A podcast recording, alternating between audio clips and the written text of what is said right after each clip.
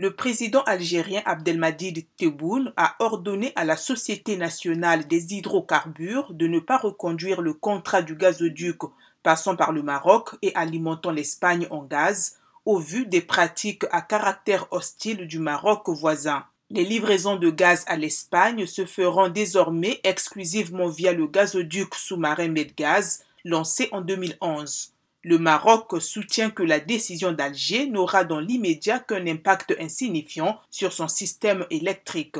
En Afrique du Sud, l'entreprise publique de fret Transnet a temporairement fermé un important oléoduc à Durban suite à un incendie provoqué par une tentative de vol de carburant qui a fait au moins trois morts. Ces deux dernières années, Transnet a été victime de plusieurs incidents liés à des vols de carburant la compagnie continue à travailler avec les forces de l'ordre pour tenter de mettre fin à cette activité criminelle.